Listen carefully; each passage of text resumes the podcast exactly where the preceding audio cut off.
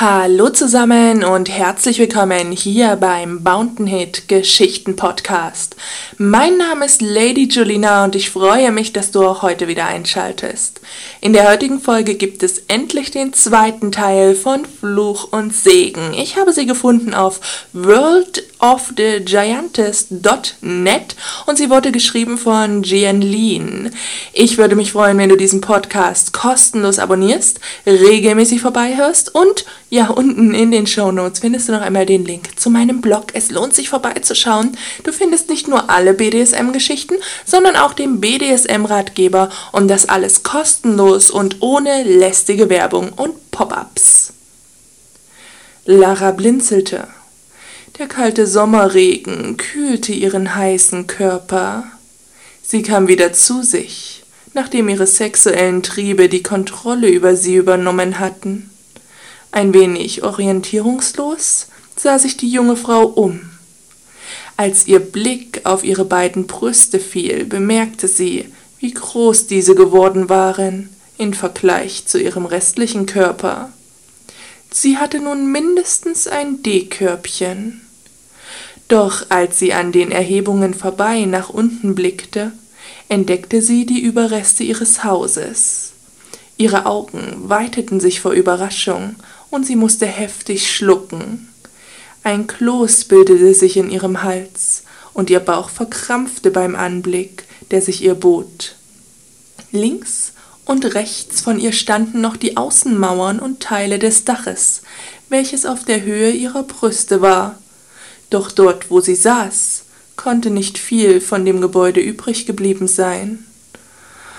Oh mein Gott, hauchte Lara doch sie war so groß, dass ihre Stimme in der ganzen Straße zu hören war. Sie saß tatsächlich vollkommen nackt in den Überresten ihres Hauses. Ihr rasierter Schritt war durch ihre gespreizten Beine vollkommen entblößt für die Nachbarn von gegenüber. Eilig drückte Lara ihre langen Beine zusammen, wobei sie das leise Krachen deutlich hören konnte, als sie ein paar Überreste zusammenschob und danach wieder zwischen den Schenkeln zusammenpresste, ohne dass sie einen Widerstand fühlen konnte. Lara versuchte sich zu konzentrieren, um zu überlegen, was sie jetzt tun sollte. Sie musste mindestens 30 Meter groß sein, da sie das zehn Meter hohe Haus, in dem sie lange Lara gelebt hatte, nun deutlich überragte. Es stimmte sie traurig, dass das nette Vorstadthaus nun in Trümmern lag. Gleichzeitig hatte sie das Gefühl, in einem seltsam realen Traum zu sein. Neben ihren langen Füßen, die über die Straße fast bis zum anderen Haus ragten, meinte sie etwas zu sehen. Hätte das Haus nicht so weit zurückgelegen, wären ihre nackten Füße wohl einfach durch die Vorderwand gerauscht. Als sie genauer hinsah, entdeckte sie ihre winzigen Nachbarn, die der Lärm auf die Straße geführt hatte. Die Aussicht musste besonders für die Männer sehr reizvoll sein, besonders weil sie ihre für die Winzlinge gewaltigen Brüste nicht vor ihren Blicken verbarg. Zwar war sie in etwas schützender Dunkelheit getaucht, aber ihre Korben waren dennoch deutlich auszumachen. Zuerst dachte Lara daran, von den Menschen und deren Blicken zu fliehen, doch dann merkte sie, dass es sie nur wenig kümmerte, dass sie so angeschaut wurde. Mit ihren dreißig Metern konnte sie sich auch schlecht verstecken. Der Regen fiel weiterhin auf ihren Körper. Inzwischen war aller Schweiß abgewaschen. Genauso hatte der Regen den angenehmen Nebeneffekt, dass der Geruch nach ihrem Orgasmus verschwand. Lara erhob sich zu ihrer vollen Größe. Mit ihrem nackten Po fielen ein paar Holz- und Steinreste, die auf dem Boden einfach zerbarsten. Genüsslich streckte sich Lara, als wäre sie gerade erst aufgestanden. Sie fühlte sich so gut wie schon lange nicht mehr. Als sie an ihren Brüsten vorbei nach unten schaute, erfasste sie eine unglaubliche Aussicht auf das Viertel, in dem sie bisher gelebt hatte. Sie erschauderte, als sie bemerkte, dass die Hausdächer nicht einmal bis zu ihrem Schritt reichten.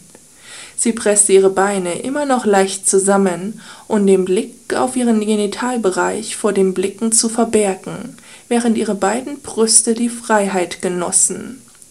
Die Nippel standen steif in der Brise, die weitere feine Regentropfen gegen ihren nackten Körper blies. Eine Woge der Macht durchflutete ihren Körper und brachte einiges an Wärme zurück. Ein angenehmes Prickeln erfasste ihre Haut, und Lara spürte die steigende Feuchtigkeit zwischen ihren Schenkeln. Ihr von ihr vergessener Fetisch machte sie geil. Genau diesen Anblick hatte sie sich jetzt vor einigen Jahren vorgestellt.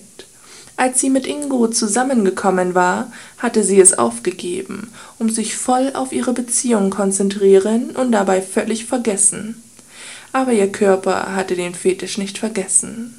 In ihren Kopf begann es zu arbeiten, als sie verträumt mit ihrer Hand über eines der höheren Dächer strich. Die Dachziegeln zerbröckelten unter ihren Fingern, als wären sie porös.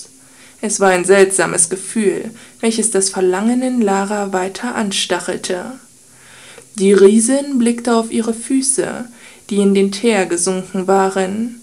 Der Untergrund fühlte sich seltsam weich an, als wäre es eine pampige Masse. Doch Lara widerstand dem Drang, ihre Zehen in den weichen Untergrund zu drücken. Sie strich sich eine kastanienbraune Strähne aus dem Gesicht, während sie mit ihren dunklen Augen auf den Boden blickte. Das Gefühl von Macht erregte und reizte sie. Schon als Kind hatte sie das Gefühl gehabt, dass andere für sie entschieden, was sie aus ihrem Leben machte.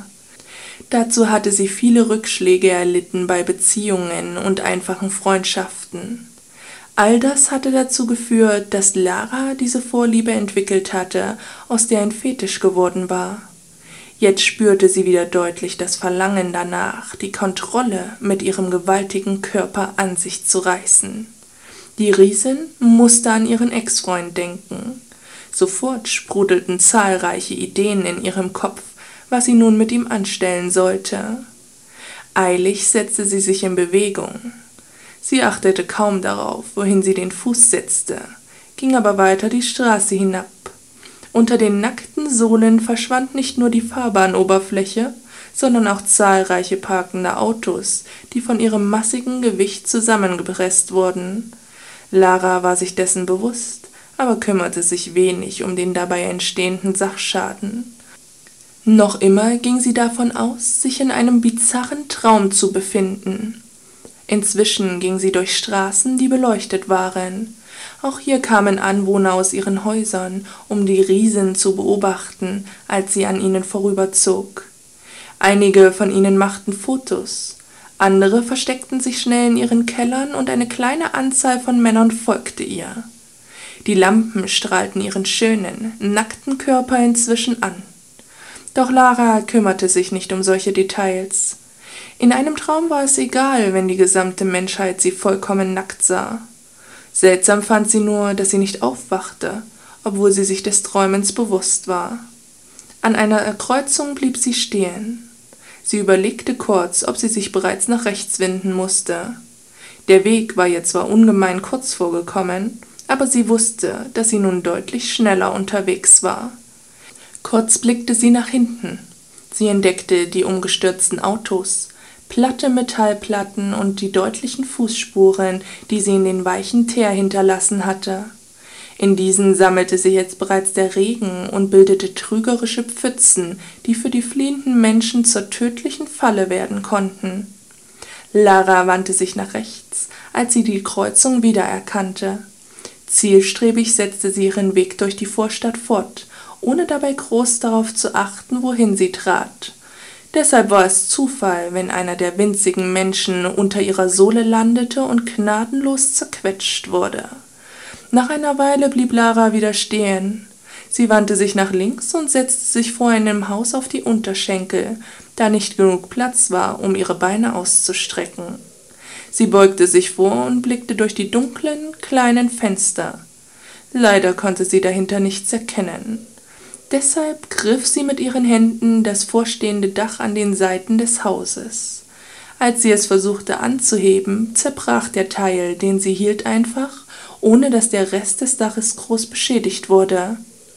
Deshalb drückte sie ihre Finger von beiden Seiten an das Haus und hob das restliche Dach hoch. Teile davon stürzten in das dunkle Gebäude. Achtlos warf sie das Dach zur Seite, ehe sie von oben die Zimmer absuchte und in Daniels Zimmer mit ihrer rechten Hand unter das Bett fuhr. Ohne große Mühe hob sie das Doppelbett hoch. Als es sich ihrem Gesicht näherte, konnte sie die Streie der Insassen deutlich hören. Als sie es im Dunkeln betrachtete, meinte sie tatsächlich Daniela und ihren Ex-Freund zu entdecken. Hm, ich hoffe, ich störe nicht, sagte sie mit einem breiten Lächeln, ehe sie ihre Beine spreizte und das Bett zwischen ihren Schenkeln und vor ihrer Muschi abstellte. Eine Welle der Erregung erfasste sie, als sie daran dachte, die beiden Menschlein in ihrer feuchten Krotte zu schieben. Sie verglich die beiden mit ihren großen Brüsten und stellte erfreut fest, dass diese im Vergleich zu einem Menschen größer waren. Die beiden winzigen Menschen auf dem Bett rührten sich nicht. Oh, mein Gott, Lara, bist du das? hörte sie ihren Ex-Freund ängstlich fragen. Seine Stimme sorgte für gemischte Gefühle in ihr. Ein Teil von ihr liebte noch immer den kleinen Mann, mit dem sie so lange zusammen gewesen war, auf der anderen Seite hatte er sie trotzdem für Daniela verlassen. Hallo Ingo, sagte sie lächelnd und wiederholte. Ich hoffe, ich störe nicht. Ah, wie zur Hölle bist du so riesig geworden? kreischte Daniela panisch, die sich hinter dem jungen Mann versteckte. Sie lächelte bei dem Anblick ihrer früheren Freundin, die sich ihren Liebsten genommen hatte. Ein warmer Schauer der Erregung durchflutete sie, als sie daran dachte, was sie nun alles mit ihnen anstellen konnte. Sie streichelte sich mit der Hand, mit der sie eben das Bett abgesetzt hatte, über den gewaltigen Schritt. Er ragte über das Bett hinaus, das eine Höhe von fünfzig Zentimetern hatte. Lara errötete, als sie realisierte, dass sie sich gerade mitten in der Straße verwöhnte. Das erregte Stöhnen ließ sich aber nicht verhindern aber es fühlte sich einfach so unglaublich gut an, riesig zu sein. Außerdem konnte sie sich jetzt an Daniela rächen. Jedoch wusste Lara immer noch nicht genau, was sie mit den beiden Winzlingen anfangen sollte, die noch immer auf dem Bett zwischen ihren Schenkeln kauerten, die über zwei Meter in den Himmel ragten. Als ihr bewusst wurde, wie winzig und hilflos ihre beiden Klassenkameraden waren, durchströmte sie ein warmer Schauer. Sie erzitterte leicht und spürte, wie sie nur noch feuchter wurde. Sie hatte ganz vergessen, dass sie Danielas Frage noch gar nicht beantwortet hatte. Die Riesin schloss ihre dunklen Augen und dachte wieder an die Schmerzen, die sie ihr zugefügt hatte. Gerade als sie an Daniela dachte, rissen ein paar alte Wunden wieder auf. Bei ihrem Freund hingegen war der Schmerz des Verrates erst wenige Stunden alt. Sie ballte ihre rechte Hand zu einer Faust und erzitterte. Dieses Mal tat sie es aber vor Wut. Als sie ihre Augen wieder öffnete, war das Lächeln verschwunden. Stattdessen war ihr Gesicht vor Wut und Schmerz verzerrt. Wie konntet ihr mir das antun? brüllte sie und schlug mit ihrer Faust auf den Boden hinter dem Bett. Sie konnte das laute Donnern hören, als der Asphalt ihrer unglaublichen Kraft nachließen und die Hand ohne Probleme in den Boden versank, bis er nicht mehr genügend gefestigt war. Bis eben habt ihr bestimmt noch über mich gelacht. Doch jetzt ist Schluss damit. Ich habe genug davon, verletzt zu werden, schrie sie voller Wut und bekam nicht einmal mit, wie die beiden ängstlich schrien und um Verzeihung baten. Ja, das war jetzt der zweite Teil der Geschichte. Ich hoffe, es hat euch gefallen und ein dritter folgt auch ganz bald. Ich würde mich freuen, wenn du diesen Podcast kostenlos abonnierst, regelmäßig vorbeihörst und unten in den Show Notes findest du noch einmal den Link zu meinem Blog. Es lohnt sich vorbeizuschauen. Bis dahin, Tchau!